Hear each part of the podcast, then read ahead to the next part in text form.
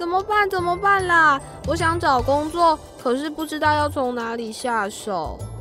嗯，好无聊哦。有没有什么新鲜事？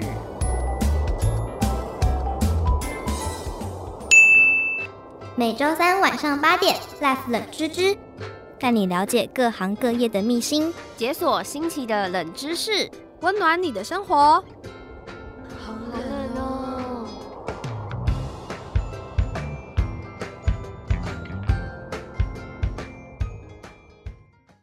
欢迎收听 Life 冷知知，我是静媛。我是新慈，哎嘿，大家有没有觉得我今天的伙伴声音跟之前不太一样呢不？是，我刚刚都已经说了我是静媛了，是不是？你一定要这样吐槽我咩？这个就是一个全新的组合，我就想隆重的介绍给大家。是的，那我就是那个第隐藏隐藏第三位成员啦。对，那大家应该有感受到，就是我们的组合的特色就是非常之吵，对，所以这一个小时大家应该会觉得我们很吵。大家多多包涵一下，就是保护一下耳朵，可能声音要先转小一点点。对，那今天就是说应该说是我们会脱稿，很容易脱稿演出。对我们两个很容易脱稿演出。就是录节目是不需我们不需要搞的，搞是什么东西啊？我们不用写，我们要走最自然的路线。你怎么可以这样跟大家说我们没有写稿？这样大家会觉得我们没有用心在做节目。但但其实我们还是有整理一些资料嘛，就是只只是没有就是写了一个字一个字写出来这样子啊，对不对，对？也我们也不按照那样念啊，会很奇怪。对，那就是回到我们今天的正题，就是我们、呃三月是译文月嘛，没错那，现在已经四月了，嗯我们就要换到另一个主题。没错。那这个月的主题呢，换成了社会关怀，大主题换成了社会关怀。然后比较特别的是，第三个单元呢，谁来取暖会换成专题的形式播出。那希望经过后置过的采访，可以给大家一种更完整的专题的感觉。是的，那今天是愚人节嘛，四月一号，那我们就来跟大家分享一下愚人节的由来好了。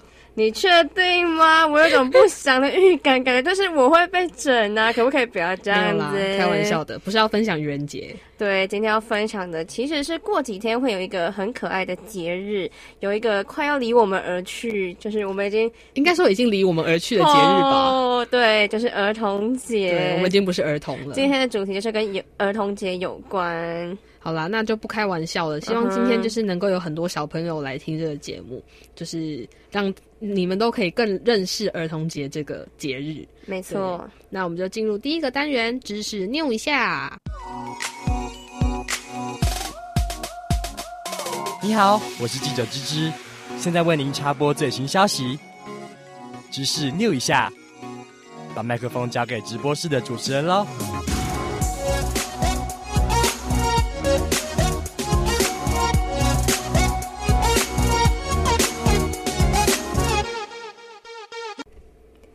个单元知识 new 一下。那今天呢，来分享的是几个跟儿童或者是跟儿童节有关的资讯。对的，那在这之前呢，要来问问我的 partner 静媛，他自己关于一些儿童节的一些回忆，有没有可以跟我们分享的？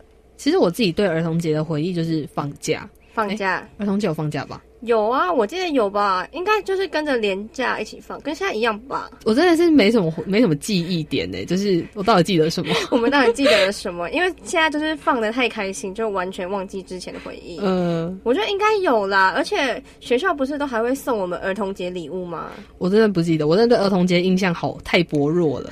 就是大家如果有记得自己小时候是怎么过儿童节的，也可以到粉丝专业来告诉我们。好，那就看在你记忆那么模糊的份上呢，来跟你分享我的儿童节回忆。好，那我们那边呢，就是我是宜兰人，然后我们的儿童节呢，就是每个乡镇会有不一样的儿童节礼物。然后去到补习班或者是安亲班的时候，儿童节当天第一件事情就是要献出我们的儿童节礼物，嗯 就是比较一下，因为有的可能是那种餐具。然后有的就会是什么旋转蜡笔什么之类，就看起来比较高级一点。互相炫耀一下我有什么这样子。对对对，那是我蛮印象深刻的回忆。那我自己是比较记得我，因为我不记得我是怎么过儿童节的，可是嗯就是小时候听到儿童节，就是会特别兴奋，就也不知道在兴奋什么，就完全不知道。可是就是有一种 哇，今天是我的节的那种感觉，哎就是就是给儿童的、啊，佛儿童哎、对啊，我觉得你这句话听起来就是很酷啊，for 我的节，专属于你的一天呢。对，哎，不是啊，我们聊了这么多。怎么没有来讲一些震惊的事？该聊了吧？那我们当然是要分享一些，就是儿童节这个放假你们要去哪里玩的消息嘛，对不对？没错。那你有听过石鼓文创园区吗？我有，我记得我好像是高中升大学的那一年的小毕旅，就是去那里玩，然后我觉得那边还不错，然后印象深刻的设施就是那里有一个非常之高的。溜滑梯，真假的？溜滑梯就是小朋友的最爱啊！哎，什么？它也可以是哦，对，大人的最爱也是可以啦，好不好？那可是最近因为疫情的关系嘛，有些户户外的一些活动都会哎。也不是室内的展演活动之类的都被取消，没错。但是石鼓园区他就把一些展演移到了室外，嗯，就是算是鼓励大家多出来走走啊，运动，就是运动防疫的这种感觉。对，然后石鼓那边其实有很多户外的设施，像是空中溜索，还蛮适合全家或者是朋友一起出去玩。就是像我是跟同学去的，就是。各个就是要比刺激的那种，就是你敢玩吗？我敢，你不敢那种互相取笑，是不是？还蛮有趣的，感觉还不错哎。我们也可以去互相取笑一下，要不要去玩？啊！突然台南行是不是？对啊，啊，我们不是约好要去日本吗？可是现在这种状况，我们没办法出国嘛，所以就是只能暂时待在国内玩耍。我们的避雨可能就是出国，出国行程可能就是要延后啊，延后，我们就先去国内，对，先去台南啊，这也不错。那好啦，我觉得我可以委屈一点，再跟你去一次台南。好，不用委屈，我们我们不去。好，那石鼓文创呢，在四月四号的儿童节当天，十二岁以下的儿童是免费入场的。那大家记得可以上网去找一些他的资讯。对，那还有我自己还有一个想要跟大家分享，然后很想去玩的地方是高雄的，怎么了？是哪呢？高雄的林路赛道乐园，我想去那里尬掐。哎，我也超想去的。我们两个去那里，我去尬掐。我们两个去那里尬掐，可能会出 没事，呸呸呸。对对啊，可是。就是，但如果真的要比赛，你就注定要输给我了。但是大家不要被我们吓到，就是我们说的尬掐，对，其实就是不是真的在路上飙车的那种。我们说的是卡丁车，对，就是那种有专业的赛道，然后都有规划好哪里要转弯那种，不是很空旷那种随便给你嘎的那种。对，不是山路嘎掐那种。我我没那么厉害。对，虽然说我们的恩恩怨怨有点难了结，但是我们就是想去那里放松一下自己的心情。我们俩是仇人吗？也不是，就是越好的朋友，就是会有那种。恩怨情仇吗？对对，大家应该知道我们在说什么吧？没事没事，那好继续。对，那林路赛道乐园呢，也是从三月二十六号到四月二十二号呢，每天的中午十二点以前购票呢，一个十六岁以上的大人可以免费带一个五岁以下的小朋友进去玩，然后一大一小，票价呢是六百五十元，然后这个票呢，其实儿童廉价的时候也可以使用哦。嗯，那我自己是觉得。蛮划算的，因为有时候这种方案呢，就是廉价的时候不能用，你就会觉得说，啊，那你干嘛出这个方案？对，因为像大人能带小孩出去玩的时间就是廉价时候，对，就一定要。趁着大家就是父母亲也放假的时候，才可以一起出去玩。对，那如果是比较向往户外大自然，想要去外面呼吸一下新鲜空气的听众朋友们，记得在呃在四月二号跟五号之间的连假期间呢，十二岁以下的儿童都可以到林务局管辖的十三个国家儿童国家森林游乐园玩，然后还可以搭乘免费的乌来台车，还有平。太平山碰碰车，哎，又是碰碰车，真的，哎，到我们两个是不是就要该去了吗？我们是要到处去尬掐这样子到处尬掐，好。对啊，大家刚刚说一下，刚的那个零度赛道乐园呢，它其实除了卡丁车之外，它还有就是那种室内的射击游戏，但它是那种光束射击，所以就是打到你不不用怕很痛的那种。哦，对，就是有点像，感觉像是感应的吗？还是什么？想要体验刺激，然后不想怕痛，就可以去那里。对，好，那嗯。对，那就是想要看表演的人可以去石鼓文创园区嘛。你想要有动态活动的人，你可以去刚刚说的林路赛道乐园。没错，就是你想要就是有大自然的人，你可以去森林游乐区去吸收一点分多金这样子。嗯，对，这样连假就不无聊了。对，就是嗯，自己设计一些假期的活动，算是逃离平常那种节奏比较紧张、紧张的日常，让自己放个假。是的，那我们就来听听。黄姐跟蛋宝所演唱的《放个假》。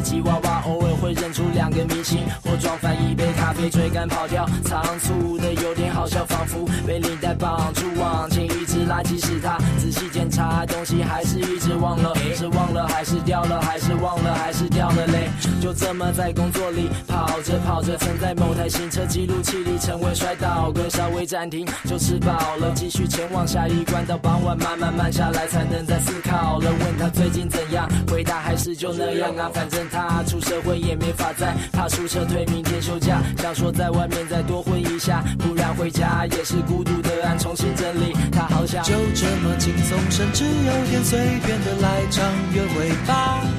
让我们手牵着手，不用分享秘密，乱唱着歌，巴巴拉巴哈。就这么放松，甚至有点放纵的让自己放个假。用你的想象力跟我旅行。他又过了一个路口，又过了一个路口，又过了一个圆环，又过了一个圆环，又过了一座高架桥，又过了一高架桥，过了一处地下道，又过了一处地下道，又过了一个路口，又过了一个路口，又过了一个圆环，又过了一个圆环，又过了一座高架桥，过了一座高架桥，过了一处地下道，又过了一处地下道，又过了一天，然后又过了，同样的地点，每分每秒都跨过以前跨过的突发状况，渐渐变成了历练。他已经习惯遇到镜子就练习笑脸，走出洗手间，他首先打开超凉湿纸巾。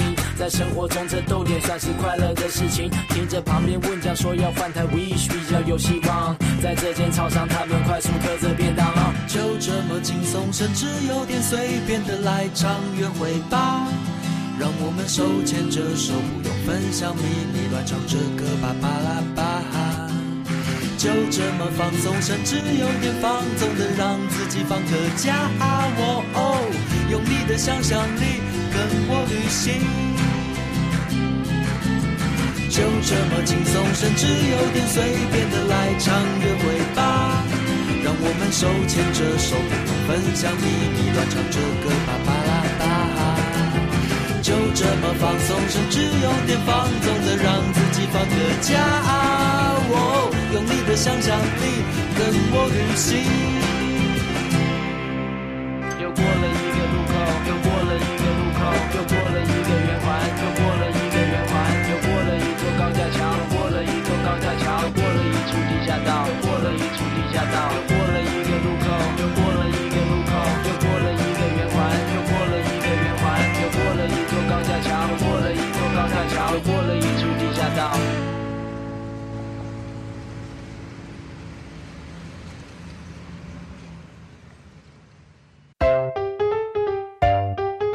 么牛仔裤的口袋里还有一个小口袋呀？虾米，原来钻石不是我们想象中的那么有价值哦。哪一种狗的基因最像狼呢？你不知道的事，让你知道各种冷知识。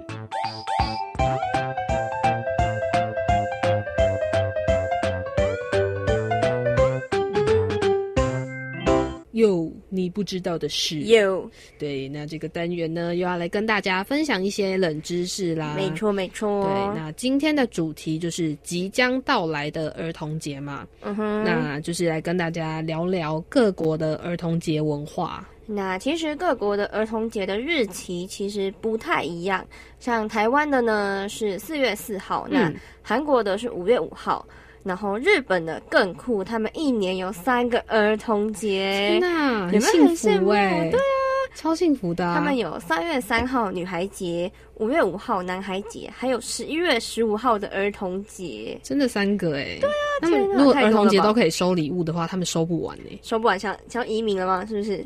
想要搬过去？是可以先不用啦，先不用为儿童节移民，哎，甚至我也不是儿童啦，是不是？我们已经老，我们可以叫老儿童吗？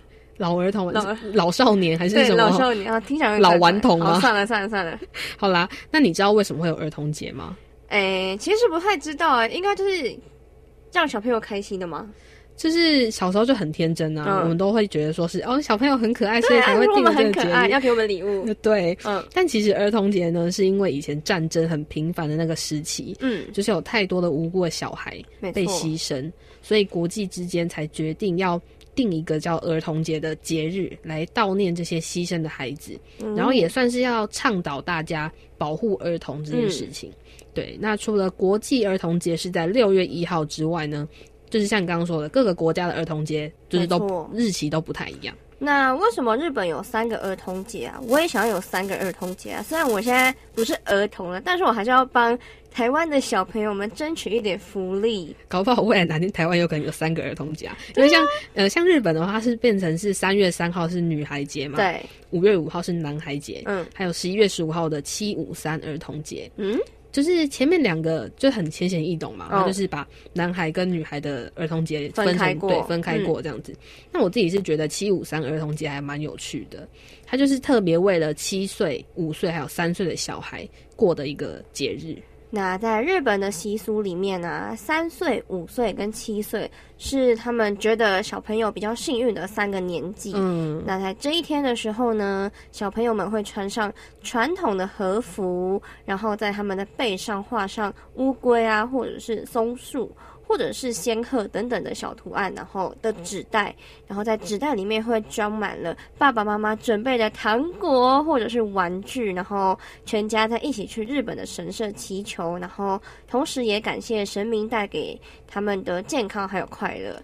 有没有觉得这个行程很可爱？那还蛮可爱的，而且就是一背着一整袋的糖果跟玩具，就是要出去郊游的感觉啊！，对，那他刚刚说的那个什么呃男孩男孩节哦，五月嗯五号的男孩节，嗯它其实就是呃那个那一天家家户户就会家里有男孩的人呢，他们就会把就是锦鲤挂在他们的家门口，而且听说锦鲤还有分颜色。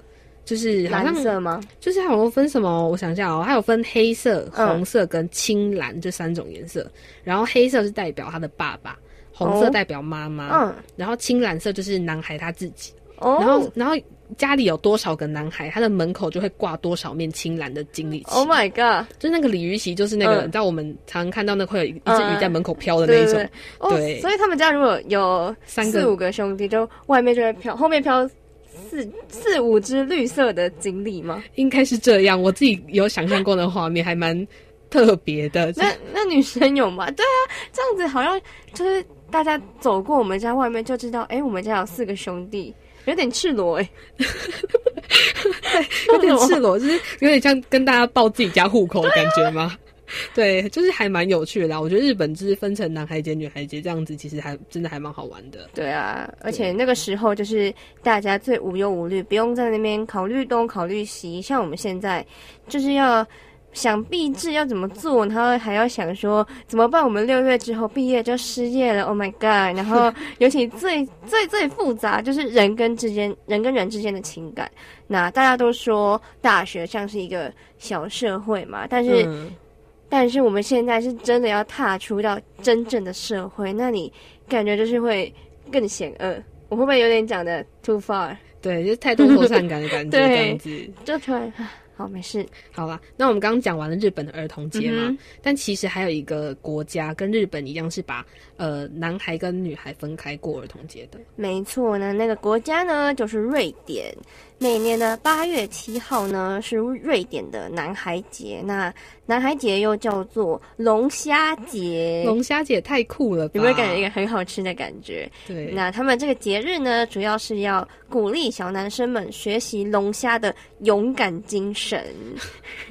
哎、真的你不要很少嘲笑人，家哦我没有嘲笑，我也是很少听到有人会拿龙虾来比勇敢精神，对不对？对。有点通常可能会讲一些，就像呃，可能像比较勇敢的对，可能会说狮子是老虎嘛。，对狮子老虎，或是嗯一些比较威猛一点的生物，毕竟人家就是比较洋派，所以就龙虾。哦就可能要海边之类的对。，我觉得他现在就没有办法 表情管理，有点太有点小失礼，好冷静。然后他们的十一月十三号呢是他们的女孩节，那这个节日呢又称为露西亚女神节。那露西亚是他们的传统传说中专门保护女生的一个女神，然后每到这个节日的时候，女生就要打扮成女神的样貌，然后为其他的小朋友做一些好事。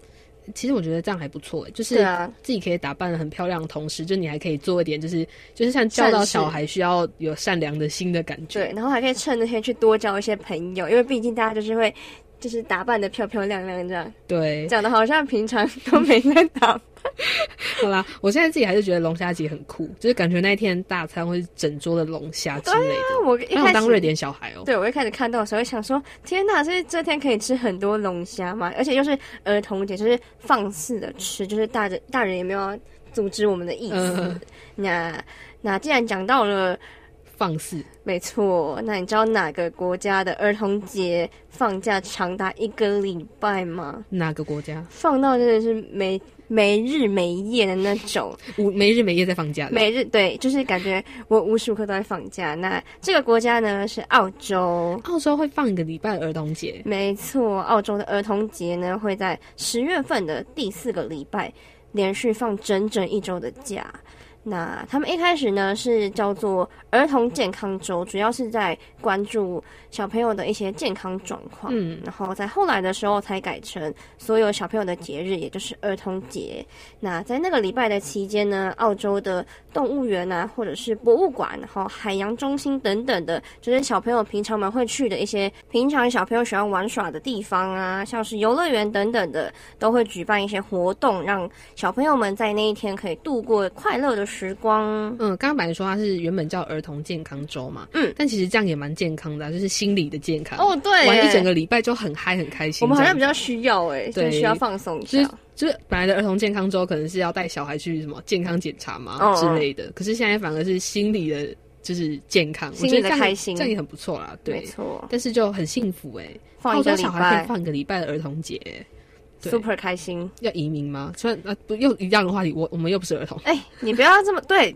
第一，你不是儿童，你不要给我那么贪心。你想要去瑞典吃龙虾，还想去日，还想去日本，日本干嘛？挂经历期挂吗？经历期，然后当女 可是我不是神，然后还要去澳洲放长假，会不会有点 too much？好啦，就是反正我已经不是儿童，就做做梦嘛，对不对？做做梦。对，，那最后呢，我们再来分享一个伊斯兰教国家的儿童节好了。就是许多伊斯兰教的国家呢，嗯他们都会把他们的，他们不是有斋戒月嘛？没错。对他们就是在斋戒月之后的第十四天就会定为糖果节。哦，糖果节听起来就是可以吃很多糖果的日子啊，所以对啊就是给小孩的儿童节的意思。嗯那这个糖果节呢，会为期三天哦。嗯，那故就是小孩子们就可以去那个家家户户要邻居那。边要糖果。，对，嗯，就其实，而且大人还不能拒绝小孩。就是有点类似万圣节的概念，而且小朋友的权利又更大。对，甚至是因为万圣节只有一天，对但是他们的糖果节是三天，他可以要三天的糖果。对，然后大人也不不能拒绝他们，简直是无敌的状态，就是 hello，然后就敲门给我糖果，对，而且这段期间他们这样到底可以拿到多少糖果？可能就是满满一卡车，大家说那种满满一卡车。可能吃一年份吧。没错，对，那这个单元的最后呢，我们就来听 S.H.E 的《不想长大》。那虽然大部分的听众应该都已经不是儿童了啦，但还是希望大家都可以有保有那个赤子之心，好不好？就可以跟小孩一样很有活力啊，每天都很开心这样子。对啊，因为我们其实也不是很想长大，但是大家可以就是面对现实的同时呢，就是跟我跟静媛一样，就是幼稚的吵吵闹闹，然后开开心心的过每一天。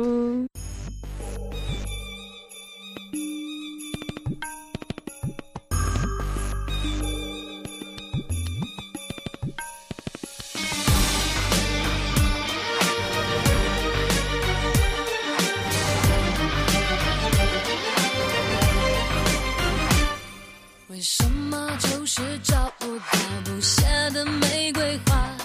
为什么遇见的王子都不够王子啊？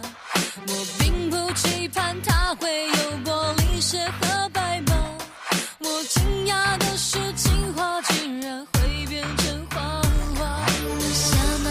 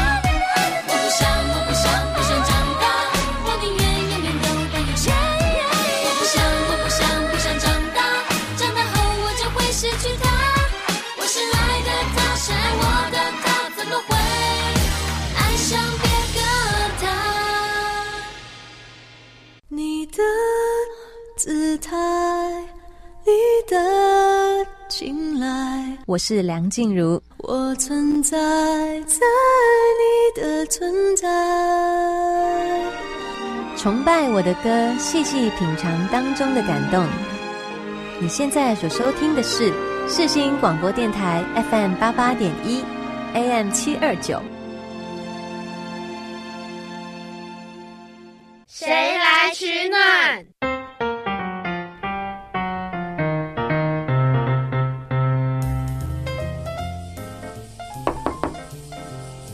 晚了，是谁啊？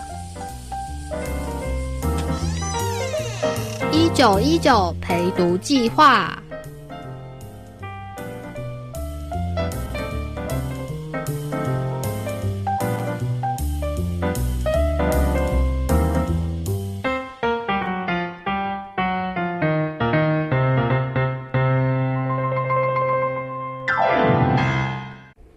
目来到了最后一个单元，谁来取暖？那社会关怀月的谁来取暖呢？在开场的时候有提过说，都是会以专题的形式播出。那嗯我们有先去我们想要采访的机构，采访那边的理事啊，或者是一些相关的工作者，然后回来之后，我们有加上自己的话带，然后再后置，就是想要让大家有一种在听一个完整的专题报道的感觉。没错，那我们今天呢要介绍的是一个跟儿童有关的“一九一九陪读计划”。那这个计划呢，它其实就是会帮助一些家庭比较弱势的小孩，就是陪他们念书啊，有点像是课后的安亲班的感觉。没错，对，那详细的呢，就请大家继续听下去啦。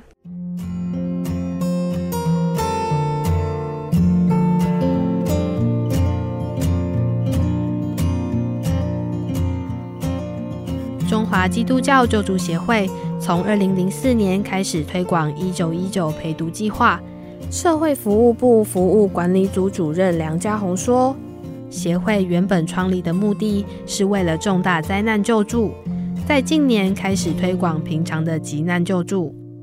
其实我们最主要的服务的是呃族群，其实还是以呃经济弱势的家庭为主，以贫穷这个议题为主要我们关切的一个服务的是呃对象。救助协会的服务其实是从重大灾难开始的，我们从大云空难到九二一的地震，其实都是透过这样子的一个服务脉络。那在服务的过程当中，其实也看见了，就是其实不是只有重大灾难发生的时候，这些啊。家庭经济弱势的家庭有这样的需求，所以我们就慢慢的衍生了所谓的急难救助金，呃的这样子的一个服务。接下来在二零零四年的时候，我们开始做所谓的课后陪读班。好，因为看见很多这些经济弱势的家庭的孩子在课后，其实孩子没有一个固定的场域，或是放学之后就在街头游荡。那这个部分，我们就透过我们在各地的一九一九服务中心来成立课别班，然后来服务这些孩子。今天要带大家了解的“一九一九陪读计划”，就是为了弱势家庭的孩子们所创立的。一九一九是要救要救的谐音，意思是当我们看见需要的人时，要适时的伸出援手来帮助他们。而陪读计划也结合台湾不同地区的教会，让各个地区的弱势孩子在学校放学后能够得到妥善照顾，而不是在街上游荡。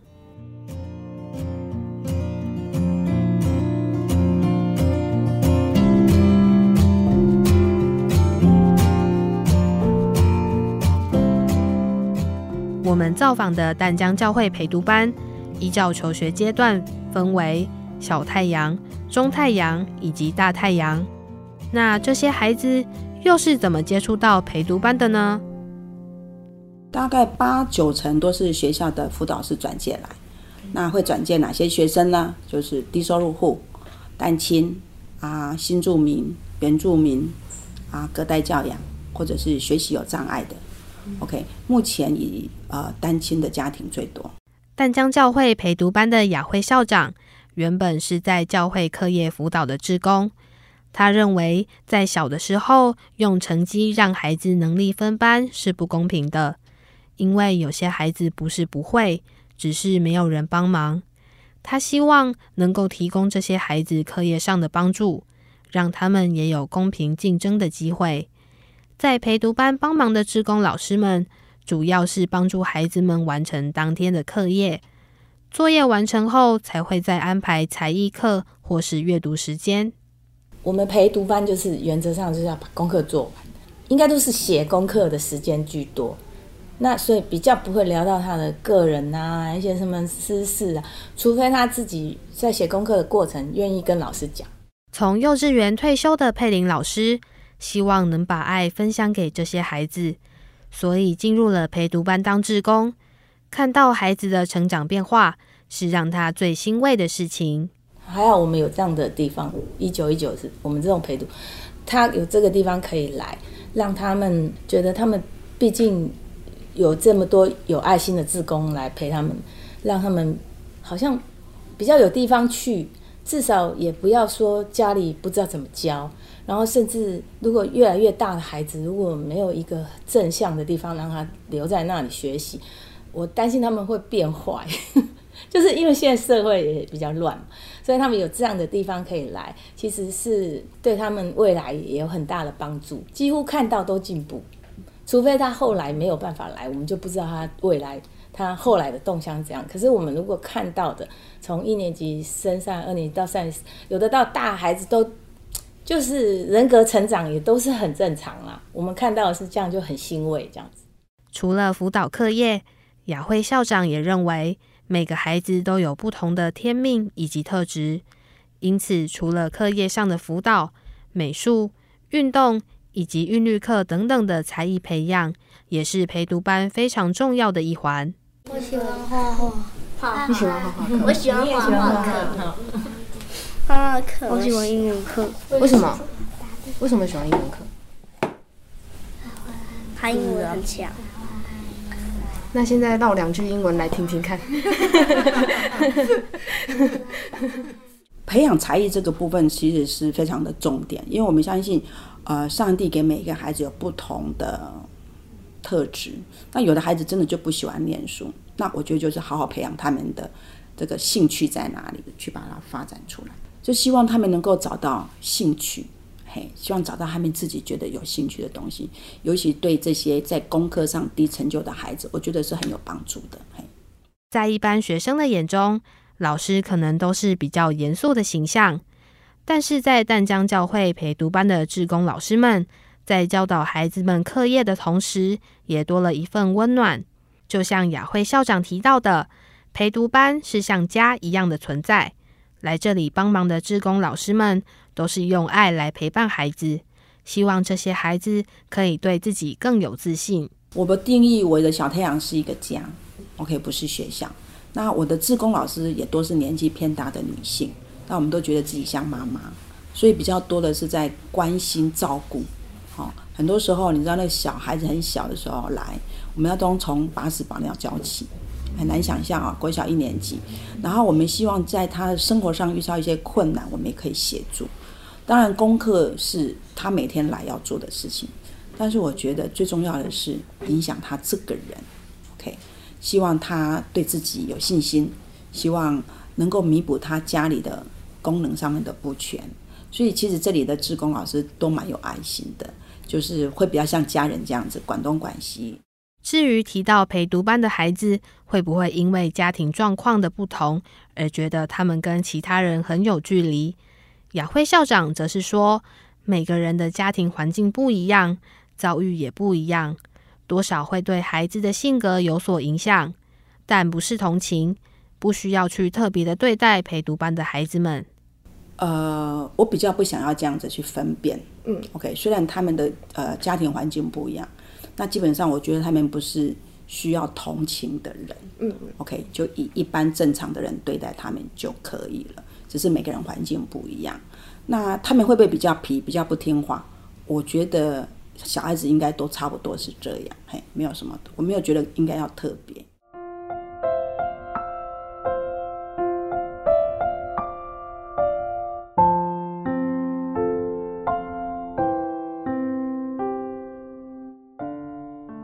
为家庭环境的不同，有些孩子的心中会有一块不希望被碰触的部分。调皮的孩子虽然会让大人伤脑筋，但有时候更多的是心疼。有些孩子他可能在学就学过程当中，正好面临到父母可能要离婚，然后可能面临到说家里有家暴的事件的时候，这时候跟他谈爱，其实他会非常的愤怒。跟阵疼，所以这时候可能比较先不谈这个，可能先谈一些比较日常生活的话题，来就此介入他们的心里面。呃，有一个孩子，他从小学四年级过来，那因为他们家是单亲家庭，从小跟阿妈一起，那这个孩子从小到大都被阿妈不断的打，然后不断的被赶出家门，所以他的语言里面只有骂人跟。呃，发愤怒，所以其实他在我们陪读班一直都是一个很大问题的小孩。那目前其实他每一个老师都被他惹的分是火冒三丈，因为他讲话很不留情面。那可是我，因为我本身我是基督徒，然后我觉得我过去也是这样的状况。那我觉得我被神的爱摸着了，我也希望说，我觉得只有神的爱可以改变他，所以我决定就继续不放弃，继续陪伴这个孩子。这位多多老师告诉我们，在陪读班，他就像是训导主任，管的是孩子们的秩序。某些孩子在班上状况比较特殊的时候，就会跟他一对一学习。也因为他的家庭背景与陪读班的孩子相仿，所以他比较能了解他们心里真正的想法。在帮助这些孩子的同时，孩子们也对他产生了影响。最大的改变应该是跟我爸爸的关系，因为我一直在鼓励我的孩子们，要他们去好好面对跟家里的人的沟通。那从过去直到现在，其实我跟我爸的关系一直都不是很好。就像我刚刚说的，其实我是单亲家庭啊，我其实一直很不谅解我的父亲。那直到可能这两年，我才慢慢的跟我父亲有好的相处，有好的互动。多多老师在陪读班陪伴孩子许多年。他也和我们分享了他跟学生相处最印象深刻的经验。有一个应该算是第一届还第二届的孩子，他从小他的父母就离婚，妈妈因为吸毒进了三次监狱，所以他从小只有跟妈妈的男朋友生活。到了国中的时候，男朋友就把他赶出家门，所以他在国中就需要自己工作赚生活费、付房租、付赚赚三餐。那这个时候呢，我们其实很难，因为我们也不可能一直养他。曾经他有来过我家住来住了一个礼拜。然后这个时候呢，在这过去之前，他其实因为家庭的背景，他一直不愿意接受任何人的，呃，跟他的沟通，然后或者是跟他的，呃，就是我们可能跟他谈过很多家里的事情，或者是。跟他讨论他跟同学之间互动，因为他会一直骂脏话啊，然后攻击同学，然后直到就是后来他真的出了社会，就是直到这时候他才发现说他需要长大，然后也现在他十八岁了，他回到我们当中，然后帮助我们带这群孩子们，然后看到他从他的身上，其实我看到一个爸爸的样子，就发现说这个孩子他其实有一个，无论是人格或者是身心灵都有很大的转变。我觉得这个例子应该是最我印象深刻的。看着一个孩子从一开始的莽撞到最后成熟懂事，应该是这些陪读班老师感到最欣慰、最感动的事情吧。相对于来淡江教会陪读班多年的佩林老师跟多多老师，刚来陪读班服务的桂英老师，又是因为什么原因让他愿意为这些孩子付出呢？那其实我自己本身是单亲妈妈，那我来到这边，这边孩子都是其实家庭还蛮破碎的，那我心里有这种负担，因为我在我自己的儿子身上看到他，因为他单亲。所以他的呃一些没有自信心，让我在这边有看到，其实这边的孩子真的还蛮缺乏自信。那我觉得就是说，呃，在他们你在教教导他们功功课的时候，他们其实知道答案，但是他们其实不敢回答。后来我是慢慢摸索才才觉得说，他们其实有的不是他不是不会，是因为没有自信心，他就是含在嘴巴，啊，就是鼓励他让他讲出来。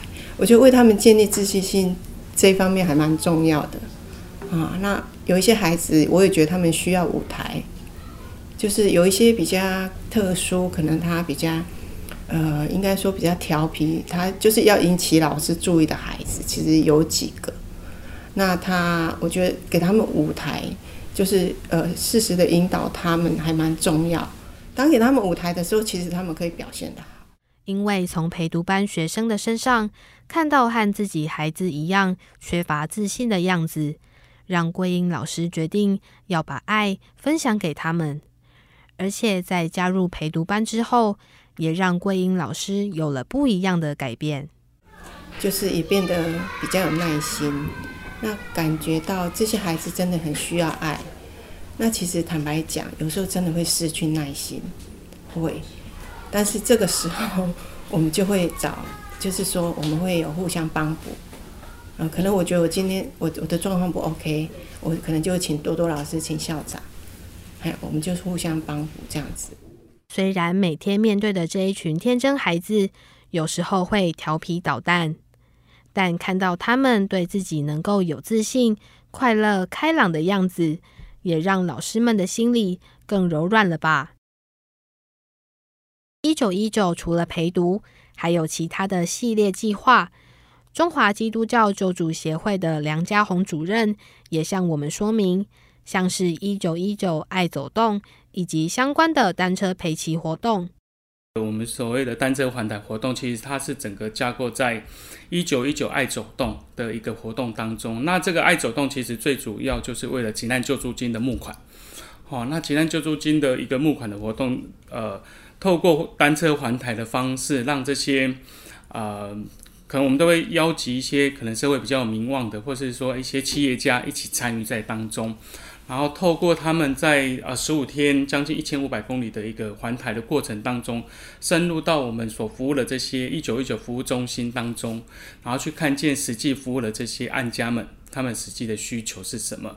那也透过骑脚踏车当中，他们可以跟他们的亲朋好友来募款，好，每一公里就为他们啊赞助一百块钱的一个金额。爱走动计划中，除了单车环台，每年的九月、十月还会在北部以及中部举办挑战营。活动的目的就是为了让社会大众体会急难家庭在面对一些困苦的时候是如何协力互助。同时也进行募款，而募款得到的金额也都会进入救助协会的统筹运用。那我们要从哪些地方得到这些活动的资讯呢？因为我们所有活动其实也会透过一些社群媒体啦，然后啊，甚至在台北的话，可能我们就会有公车的灯箱、捷运的灯箱，做一些广告，将这样的讯息 announce 出去，让社会当中可以参与。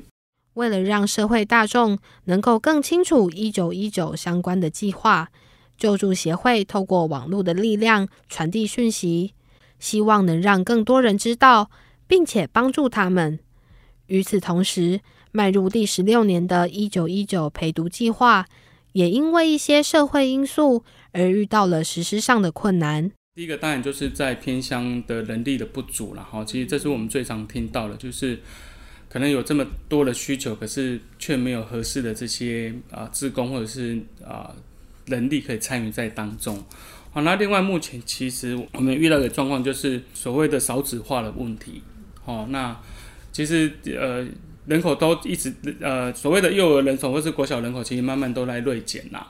对，那当然陪读班这些有需要的还是会在社区当中出现嘛。我们期待的就是这些陪读班的孩子，他不单单是做课业的一些服务啦，我们其实还有提供所谓的多元的服务，甚至是多元才艺的。有些孩子可能他。呃，可能没有机会可以接受一些音乐的一些呃素养的一些一些学习，但是来到啊，我们说所谓的陪读班的过程当中，他就可以提供他们这样子的一个服务。虽然在一九一九陪读计划的运行当中遇到了许多困难，但是中华基督教救助协会对于未来仍然有相当大的期许。我们在未来三年当中，在这个计专案计划当中，我们大概有几个目标。第一个就是提升孩子的一个成就感的部分。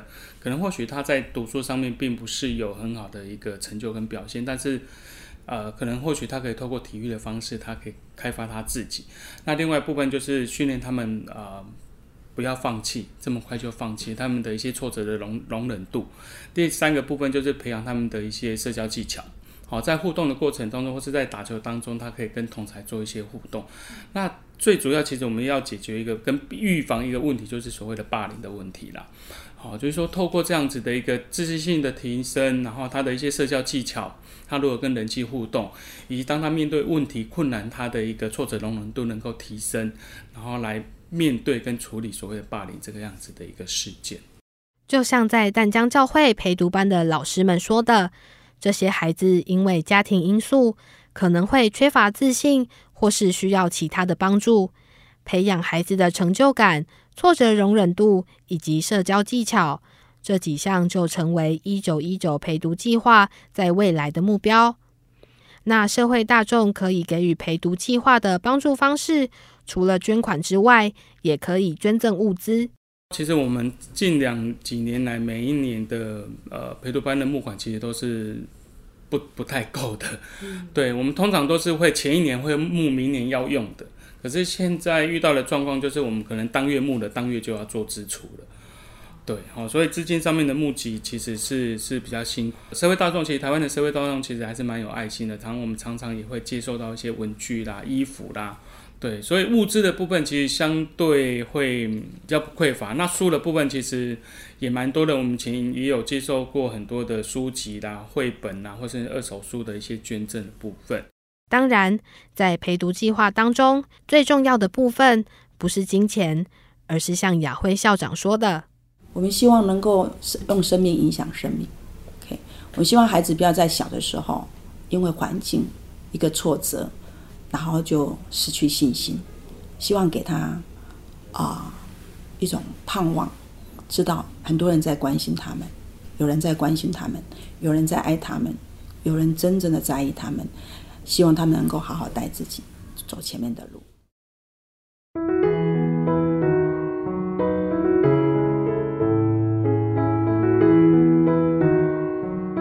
上天给每个人安排了不一样的生命历程。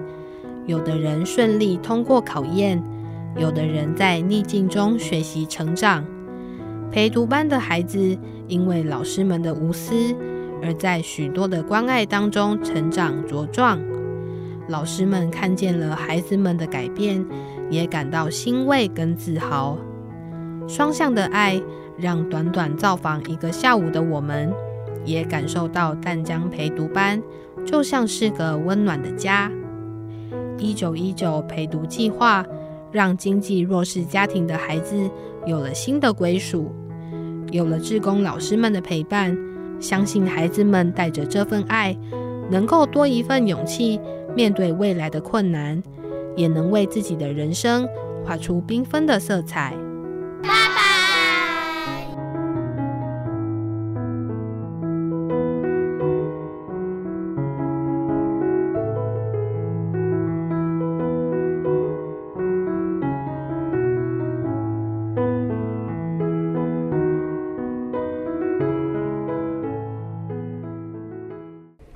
好的，那刚刚大家听到的音档呢，就是我们去中华基督教救助协会还有湛江的陪读班的采访的一些经过还有过程，然后再加上我们自己的一些感觉。对我自己是真的对采访当天很印象深刻，没错，对，因为那一天是就是我是算算是访嘛，主访，对。对，所以就是会跟小孩玩玩接接触比较多，嗯，然后就有小孩就是就是在我们围在一起就是问他们问题的时候，他就说希望我可以去那边当老师，他就说姐姐你也可以来这里当老师啊，然后我就瞬间被融化，是是对我整个被融化，然后很感动哎，对，然后那个环节本来是？因为静远已经主访了老师，然后原本是我要主访小朋友，但是老师就很顺势的过去说，诶，那就是同学，请你到中间去，然后我们等下会有一个互动的环节，然后他就坐在了坐在一班一群小朋友的正中间，然后采访他们，对，而且就是其实他们一开始有还蛮害羞的，超级害羞，是是后来就是讲比较多话之后，就越来越踊跃发言，对，这样子，对，然后还说要唠英文给你听，对，还说要唠英文给我听，然后还铺露了他们什么零食柜的位置在哪里，然后什么有的没的奖品在哪里，全部通通拱出来，就把好康都跟我分享了，这样子，真的是多想让你去当老师，这都很可爱，就是也算让我们第一次的采访很顺利的结束，没错。对，每次的采访经验其实还不错，因为算是我们三个第一次去外面访问，就超紧，我本人超紧张。对啊，虽然当当天你好像 没问到什么问题，但我还是很紧张啊。这是一种心理心理上的对、啊担心自己的作品的感觉嘛。对对对，那但还好他们都是很亲切在回答我们问题。对，然后我们如果有要加，就是有加一些问题，然后他们也是说当然是 OK 这样子。对，就瞬间就觉得很感，而且还请我们吃很多零食，就是零食摆在桌上，就是等着我们来的感觉。对对，那在以上呢，就是我们今天关于一九一九陪读计划的一些心得。然后刚刚播的是我们的关于一九一九计划的专题，然后我们之后的三集呢，也都会是社会关怀月的内容。然后我们目前都已经去。采采访参访完毕了，那每一次其实经验都不太一样，然后也都有不同的一些回馈。那我们都会再加入一些自己的心得感想法，对。然后有的会是跟年长者有关的，然后也会有跟动物有关的，还有跟医疗相关的。对，那我自己是觉得之后的几集。可能有的会需要用到一些卫生纸，先给大家一点小小的提示。我自己在采访的时候，有一点就是需要望向远方，就会想说：“Oh my god，我真的快要忍不住了。”但是我在厨房，Oh my god，那种感觉。对，就是请大家敬请期待啦。那今天的节目呢，就要告一个段落啦。那最后来听一首温暖的歌曲，由苏打绿演唱的《当我们一起走过》。那记得下个礼拜同一时间要记得打开世新广播电台的 App，笑什么？然后收听 FM 八八点一，每个礼拜三晚上八点到九点播出的 Life 冷知知。那我们的脸书粉丝专业还有直播影像直播。那我们下礼拜再见啦，大家拜拜，拜拜。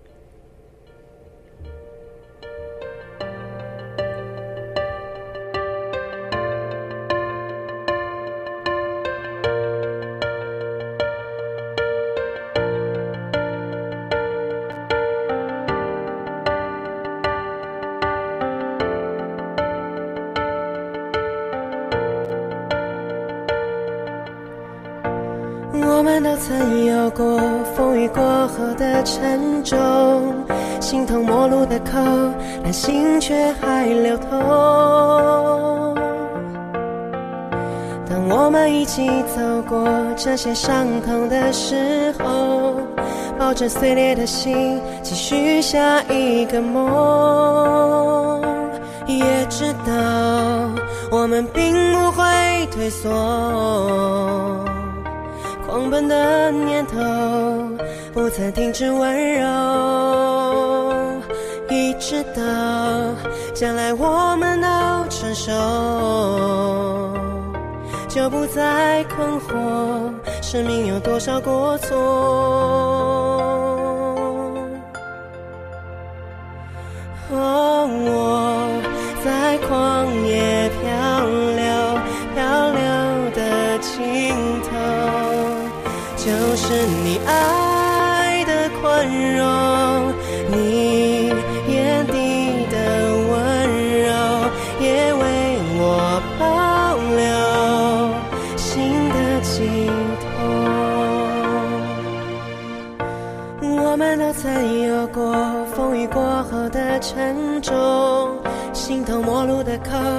心却还流通。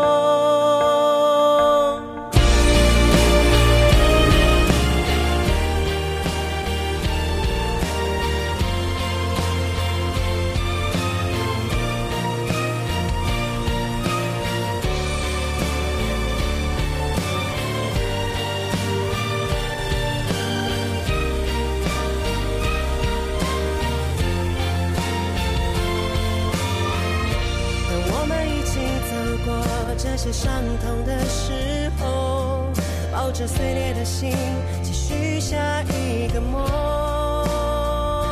一直到将来我们都成熟，就不再困惑，生命有多。